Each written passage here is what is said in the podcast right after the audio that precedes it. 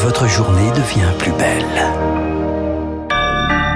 Excellent vendredi à toutes et à tous. Bon réveil, il est 7h. Nous sommes le 2 septembre 2022.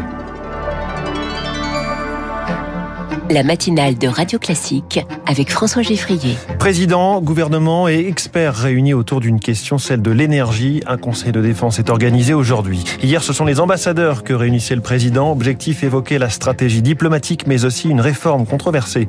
Si vous avez un enfant, combien de temps est-il actif chaque jour? L'OMS recommande de bouger une heure minimum, mais en France, moins de la moitié des 6-17 ans remplissent ce quota. Après ce journal, 7h10, non, l'immobilier n'est pas à la veille d'un crack en France. Les chiffres parlent, ce sera à l'édito de François Vidal. À 7h15, les stars de l'écho capent sur cet objet céleste qui nous fascine à 400 000 km à peine.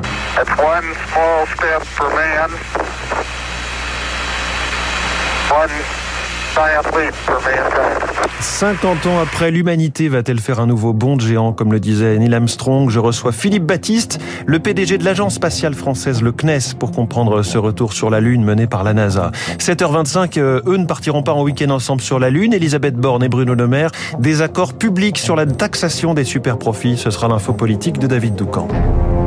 Radio. Classique. Léa Boutin-Rivière, gouvernement et experts réunis autour de la question de l'énergie. Emmanuel Macron préside aujourd'hui un conseil de défense énergétique à l'approche de l'hiver. Sur fond de guerre russo-ukrainienne, le chef de l'État convoque plusieurs intervenants pour anticiper d'éventuelles pénuries de gaz et d'électricité. Et Lauriane Tout-le-Monde, rien n'est laissé au hasard. Sans gaz russe, avec un hiver froid et pas assez d'énergie verte. Le gouvernement se prépare au pire et veut à tout prix amortir le choc. Autour de la table, Emmanuel Macron, la chef du gouvernement, les ministres de l'économie, de la transition énergétique et des experts. Leur mission, sécuriser la production électrique cet automne. Et le cœur de la bataille, ce sont les réacteurs nucléaires. 32 sont encore à l'arrêt, il faut en redémarrer pour tenir l'hiver. Ce sera la mission du nouveau patron d'EDF. Le Conseil de défense doit donc se pencher sur sa nomination. Autre scénario envisagé si rationnement il y a, seuls les plus gros consommateurs devraient être impactés, pas question de plomber l'économie. La solution est ailleurs pour le gouvernement vers la sobriété et c'est au ménage de faire l'effort. En échange, Bercy réfléchit à prolonger les aides. Début 2023, la facture d'électricité risque d'être encore plus salée. Des arbitrages restent encore à faire, mais une chose est sûre, la fin de l'abondance a bel et bien sonné. Illustration de cette crise compressant, la célèbre verrerie Duralex installée dans le Loiret compte mettre son four en veille dès le mois de novembre et placer ses employés en chômage partiel afin d'économiser de l'énergie. Et puis en amont de ce conseil de défense hier, la climatologue Valérie Masson-Delmotte est intervenue au cours du séminaire gouvernemental. C'est le moment d'agir, a martelé la coprésidente du GIEC. Fin de l'abondance, sobriété énergétique, risque de pénurie. Les, les expressions euh, anxiogènes se multiplient ces dernières semaines. Le fonctionnement de crise tourne à plein entre conseil de défense et opposition s'estimant écarté du processus.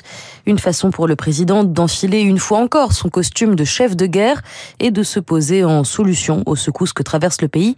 C'est ce qu'explique Arnaud Benedetti, spécialiste de la communication politique. Emmanuel Macron considère que la crise euh, lui va bien sur le plan euh, de la fonction d'une certaine manière. La dramatisation aujourd'hui de l'expression présidentielle est aussi un exercice de communication qui vise à montrer que le président de la République est dans l'action, qu'il est là pour protéger les Français. C'est un moyen de faire accepter des décisions qui peuvent être considérées comme parfois difficiles, voire contestables par une partie euh, des oppositions, voire de l'opinion publique. Vous l'entendiez parmi les éléments qui font craindre un hiver particulièrement rude, il y a la guerre en Ukraine. À ce sujet, hier, les experts de l'ONU ont estimé, après inspection, que l'intégrité physique de la centrale de Zaporizhia avait été violée. L'équipe de l'AIEA compte rester sur place pendant le week-end pour poursuivre l'évaluation des équipements dans ce site nucléaire occupé, je le rappelle, par les Russes depuis le mois de mars. C'est dans ce contexte qu'Emmanuel Macron a reçu les diplomates hier. L'ensemble des ambassadeurs français étaient hier à l'Elysée, réunis pour la première fois depuis 2020. Le chef de l'État souhaitait présenter les grandes lignes de la diplomatie étrangère, mais aussi évoquer la réforme de la haute fonction publique et la disparition de certains corps de diplomates. Malgré la résistance provoquée par ce projet, Marc Tédé, Emmanuel Macron reste sur ses positions. Il reconnaît le trouble des diplomates, mais pas question pour le chef de l'État de renoncer à cette réforme destinée à rendre la diplomatie, dit-il, plus agile, plus experte et plus forte. Il les engage, au contraire, à s'approprier ce projet contre lequel ils se sont mobilisés. Pas de quoi satisfaire donc Olivier Da Silva, de la CFTC c'est pas ce qu'on pourrait appeler être entendu par rapport à ce que nous avons euh, indiqué dans notre mouvement de grève. Mais il faut maintenant regarder comment les choses vont se dérouler lors des États généraux qu'il a lui-même annoncé. Il semble y avoir un peu une inflexion, mais qui ne règle pas la question de la réforme. Des états généraux pour tenter de calmer les esprits, mais aussi la promesse de recrutement dès l'an prochain sans chiffrage précis. Benjamin Weiss est président de l'association de défense du métier de diplomate, créée cette semaine précisément contre cette réforme. Il se montre dubitatif. Nous nous réjouissons naturellement des annonces euh, de création de postes, mais nous craignons malheureusement que ces créations ne soient pas à la hauteur des besoins du ministère des Affaires étrangères qui, euh, d'après la Cour des comptes, a perdu 50% de ses effectifs depuis 30 ans. Les diplomates ne veulent pas être interchangeables avec d'autres hauts fonctionnaires. C'est ce qu'ils demanderont lors des États généraux annoncés hier. La date n'a pas encore été fixée. Mais toujours concernant le Quai d'Orsay, cette réaction après la publication du rapport de l'ONU sur la persécution des Ouïghours en Chine, il faut faut mettre fin aux violations des droits de l'homme subies par cette minorité. Les Nations Unies évoquaient de possibles crimes contre l'humanité et des preuves crédibles de torture et de violences sexuelles. Radio Classique, il est 7h07. On parle de santé dans ce journal. Le gouvernement français a un message pour les enfants et adolescents. Il faut bouger. C'est le mot d'ordre de cette rentrée scolaire. Pour 6 millions d'élèves du primaire, il y aura donc 30 minutes de sport chaque jour à l'école et une campagne va être lancée pour que les parents incitent leurs adolescents à faire du sport. L'Organisation mondiale de la santé recommande une heure d'activité physique quotidienne pour lutter contre le surpoids chez les jeunes. Or, d'après Santé publique France, eh bien moins de la moitié des jeunes de 6 à 17 ans suivent ce rythme. En cause, Rémi Fister, les nouvelles technologies et la pandémie. Les chiffres sont en pleine explosion. La moitié des enfants de 6 à 10 ans passent 3 euros plus devant un écran. Chez les adolescents, ils sont plus de 80%.